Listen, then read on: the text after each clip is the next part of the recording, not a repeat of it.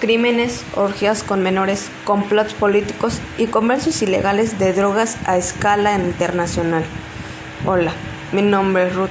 Hoy te voy a hablar de uno de los narcotraficantes más temidos del mundo, Pablo Emilio Escobar Gaviria. A 25 años de aquel día en la que la parte de Colombia acabó con un narco. Pablo Escobar nació el 1 de diciembre de 1949 en Río Negro. Nada hacía pensar que el tercer hijo de una familia humilde de Medellín iba a acabar manejando las drogas en el mundo y ni mucho menos convirtiéndose en el enemigo número uno de Estados Unidos. Era muy rápido para los negocios y desde muy joven se dedicó a la reventa, los créditos a bajo interés entre sus vecinos pobres y al poco tiempo ya era un contrabandista. No estaba solo. Él y su primo Gustavo Gaviria eran unos auténtico equipo, aunque Escobar siempre se destacó como el líder del mando. Después se pasó a la venta de lápidas. Él y Gustavo iban de pueblo en pueblo arrinconando a todos aquellos que habían perdido a un ser querido. Más tarde se dieron cuenta que en el negocio era otro entraban en cementerios, robaban los que ya habían sido utilizadas y las revendían. No tardaron en sentirse cómodo con el dinero, querían más y sabían que honradamente se quedarían en la misma situación de sus padres, casas humildes.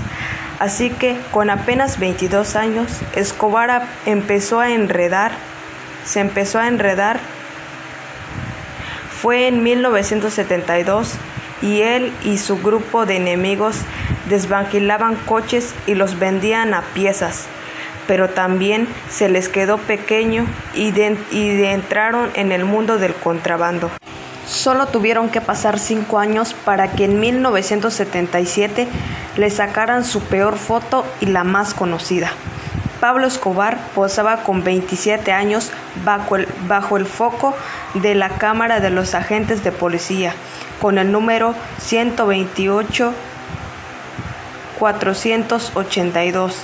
Era primera vez que lo detenían. Había intentado pasar 39 kilos de coca en los bajos de un coche.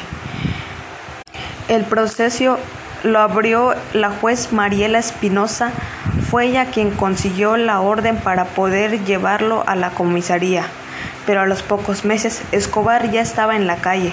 Sería Espinosa la que se diera cuenta de que el chavo de Medellín no era un mero intermediario. Sería ella quien acabaría asesinada años más tarde. Puede que en ese paso por la comisaría lo llevara a manejar mejor las cosas, a saber que debía tener poder para poder disfrutar de su dinero.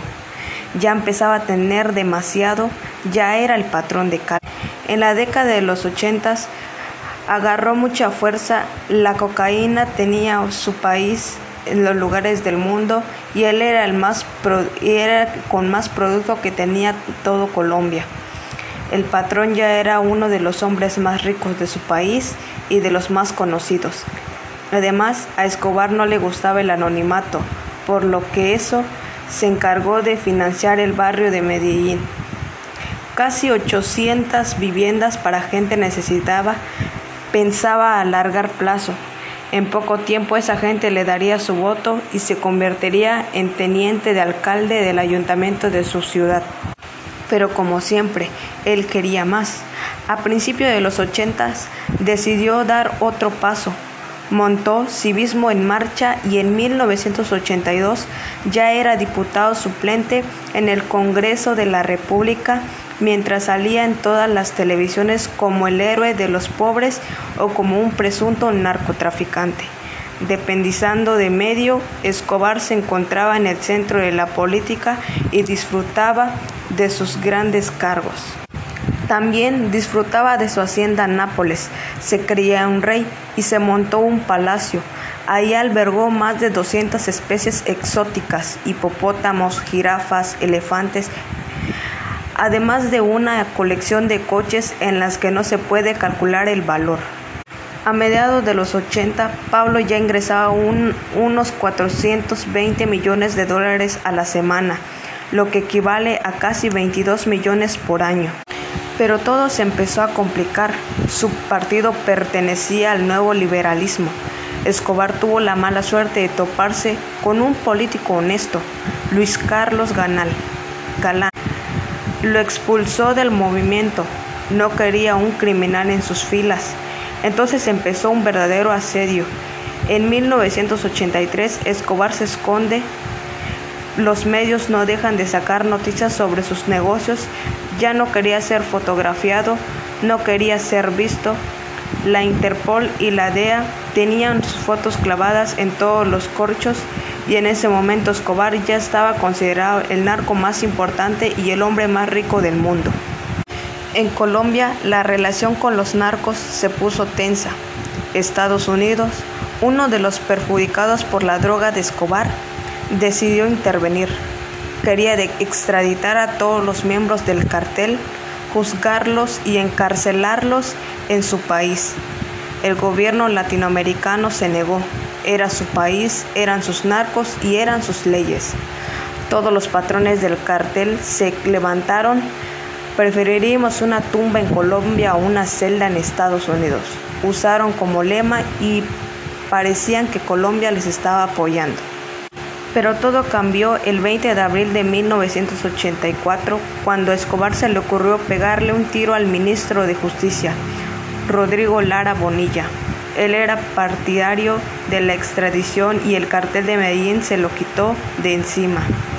El gobierno, con Betancourt a la cabeza, se hartó, le declaró la guerra al narcotráfico y sobre todo a Escobar. Comenzaba la peor época de Colombia, una ola de asesinatos que llevaría a la tumba a jueces, diputados, líderes populares, candidatos a la presidencia, incluso al director del espectador, el diario, el que había sacado a la luz todos sus trapicheros.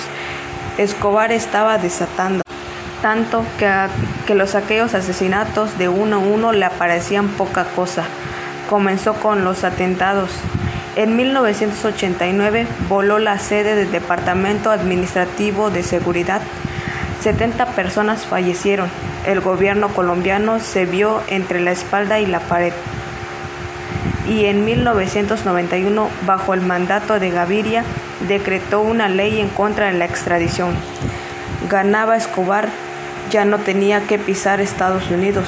Los capos se sintieron seguros y se entregaron estaban hartos de esconderse y, ya sabían que no había que estar mal en la cárcel. Escobar negoció muy bien, se construyó su propia prisión, la famosa catedral. Un auténtico palacio donde lo que, lo que quería y tenía todas las comunidades. Su familia entraba y salía como le venía un gana. Y él estaba ahí con todos los miembros de su cárcel que continuaron con el negocio, incluso presos pero las ventajas de Escobar llegaron a oídos de los estadounidenses. El patrón tembló, pensó que iba a ir por él, que sabían dónde estaba y lo matarían y decidió huir. Volvió a los atentados, a las coacciones, estaba escondido pero seguía al mando y estaba muy furioso que nunca. Lo que no pensó es que el pueblo se levantaría contra él un grupo conocido como los Pepes, formados por aquellos a los que Escobar había causado algún daño, comenzaron a plantarle batallas, acabando con sus propiedades, matando a sus, a sus amigos e incluso matando a miembros de su familia. Esa falsa libertad le duró un año. El bloque de búsqueda un grupo especial creado por el gobierno y que contaba con medio millar de hombres, encontró el talón de Aquiles del narco. Durante sus últimos días de vida se dedicó a llamar a su familia e interceptaron a las comunicaciones. Escobar cayó el 2 de diciembre de 1993 con miles de muertos a sus espaldas. Muchos celebraron su caída y otros lloraron la muerte de él que consideraban el patrón del pueblo.